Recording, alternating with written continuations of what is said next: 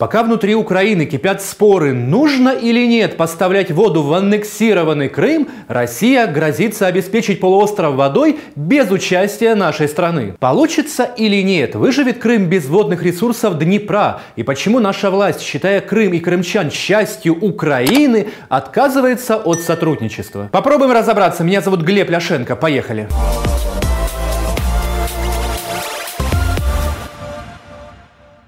Вчера пресс-секретарь Путина Дмитрий Песков, отвечая на вопрос о переговорах относительно поставок воды в Крым, заявил следующее. Ведь это Украина перекрыла кран. Россия – это мощная страна.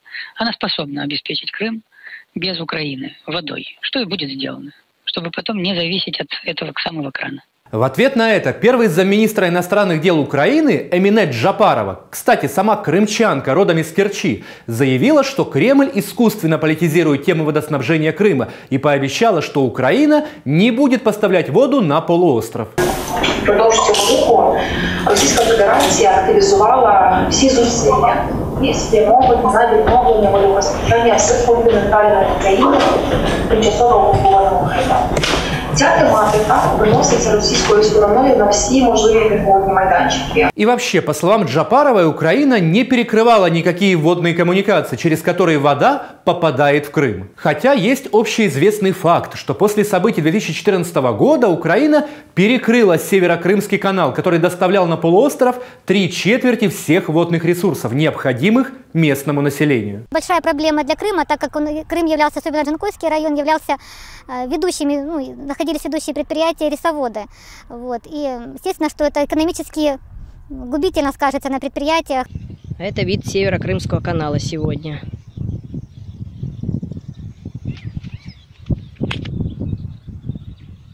Проблема ощущается прежде всего в северной части Крыма, в степи. Всякий раз, когда долгое время нет осадков, пересыхают водохранилища и питающие их реки. Это создает проблемы для местного населения. Горожане получают воду строго по графику, и особенно страдают фермеры. Ну, у меня, допустим, муж возвращается очень поздно с работы, воды уже нет. Набираем воду, он приходит, греем ведро, Вода идет уже не очень хорошего качества. Идет желтого цвета. Мы с ребенком не успеваем ни постираться, ни поспать, ни покушать. Покупаться вечером приходим пораньше, чтобы успеть. Погода крымчан не радует. Нынешняя осень на полуострове проходит почти без осадков, а в Киеве на этом фоне довольно потирают руки. Глава нашего МИДа считает, что ответственность за решение гуманитарных и социальных вопросов на оккупированной территории несет страна-оккупант, а водоснабжение в Крым будет полностью восстановлено только после полной деоккупации оккупации полуострова. То есть мы не можем а, идти на какие-либо уступки в этом вопросе, если не происходит реальная деоккупация Крымского полуострова, и мы не имеем достаточно гарантий того, что она успешно завершится, а не остановится на полпути. Пока не будет украинского флага в Симферополе и Севастополе, воды в Северокрымском канале не будет. Позиция в целом ясна. Правда, те же непризнанные республики Донбасса, ДНР и ЛНР, Украина водой снабжает и каждый месяц выставляет им счет за обслуживание. С юридической точки зрения Ордло и Крым имеют по украинскому законодательству идентичный статус – временно оккупированные территории. Но в Донецк и Луганск воду поставляют, а в Крым нет. Ну и где тут логика? Не, не, не, не, не чіпайте сюди, не чіпайте. Ідіть, ідіть. Да, можна? Девочки нет, то, то з вами нічого не буде страшного. Формула до окупації Криму зараз у вас. Зараз, зараз немає. цієї формулы. Это дуже складная история. Отказ поставлять воду в Крым – тактика борьбы с оккупантом, взятая на вооружение президентом Порошенко. Но при Зеленском начали пробиваться робкие голоса, что можно было бы из гуманитарных соображений. И, разумеется, не бесплатно таки поставлять воду кримчанам. В Криму так чи інакше водою будуть користуватись громадяни України.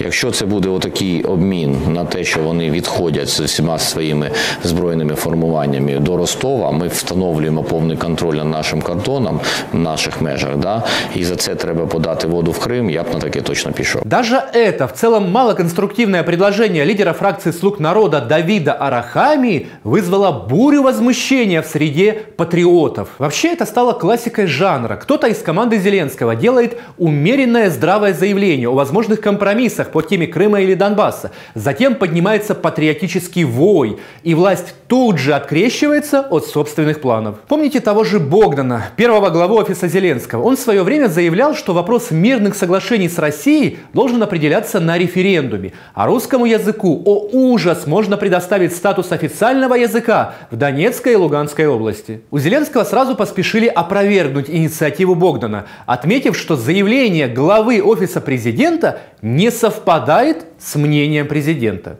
Понимаете, да? Вот и заявление Арахамии по Крыму также разбомбили. Причем его же подчиненные депутаты из фракции «Слуга народа». Що таке субординація, слуги народа, вероятно, не знають. Давайте думка Арахамі це думка Давіда Арахамі. Хоча він і є керівником нашої фракції, і саме моїм керівником у фракції. Ми не підтримаємо цю думку. Между тем, в России тоже не сидят сложа руки. В сентябре правительство Крыма заключило договор с Росгидромедцентром, который направил на полуостров дождевой самолет «Циклон». Такую себе летающую химлабораторию, которая стреляет в облака пиропатронами с йодистым серебром. Это вызывает кристаллизацию облаков, и уже через час моросит дождик. Но необходимы густые облака. Как только они появляются, циклон взлетает и проводит массированный обстрел, акт агрессии в отношении тропосферы. И вот, пожалуйста, результат. Правдоподобный способ вызывать осадки обходится недешево. Конечно, проблему нехватки воды в Крыму таким образом не решить. У властей Крыма есть еще одно инновационное предложение – перегонять воду из горных рек на юге полуострова в Чернореченское водохранилище. Этот проект может обеспечить водой весь южный берег Крыма. Правда, стоимость его реализации 3,5 миллиарда рублей. Кроме того, Совмин Крыма создал рабочую группу по изучению подземных вод. Там с наполнением проблем нет. Прогнозная мощность этого источника более миллиона кубометров в сутки. Сейчас ведется геологоразведка для бурения скважин. Но есть проблемы с качеством этой воды. Нужны будут дополнительные затраты на очистку. Снова-таки все упирается в непомерные расходы. Как будто не воду будут добывать, а нефть. Впрочем, власти Крыма уже сейчас добывают воду из-под земли. Недавно подключили четыре новых объекта, возвели отдельные подстанции. Южный берег Крыма при рациональном использовании воды, при э, полной перекладке сетей водоснабжения, э, я думаю, эту проблему будет, э, она не будет проблемой для Южного берега Крыма в ближайшие 3, 5, 10 лет. А еще в Крыму предлагают разрабатывать залежи воды, возникшие в результате потерь при эксплуатации северо-крымского канала, того, который перекрыла 6 лет назад Украина. Потери канала составляли до 50%. Совершенно очевидно, что взаимодействие по части водоснабжения между Крымом и Украиной должно быть обязательно, просто потому что это взаимовыгодно. Ведь по сути Украина вредит сама себе. Дело в том, что перекрытие Северо-Крымского канала привело к тому, что проливы Промоина и Тонки, ведущие к озеру Сиваш от Азовского моря, начали засаливаться и пересыхать. В итоге вода не доходит до озера Сиваш в Херсонской области, и оно пересыхает. Вот так выглядело озеро в июле нынешнего года. Примечательно, что месяц назад официальный представитель ООН по правам человека Элизабет Россел заявила, что за обеспечение Крыма питьевой водой ответственны как Украина, так и Россия. По ее мнению, Украина должна поддерживать осуществление экономических и социальных прав жителей полуострова, что можно расценивать как заявление в поддержку необходимости восстановления подачи воды в Крым. Да и в конце концов, Крым это Украина или нет? Пусть на этот вопрос ответят наши первые лица. И если ответ «да», Украина, то любые аргументы в пользу действующей политики нелепы и абсурдны. Ну а вы, друзья, что думаете? Должны ли Украина и Россия договориться о поставках воды на полуостров? Делитесь своим мнением, подписывайтесь на наш канал и вступайте в клуб друзей Клименко Тайм.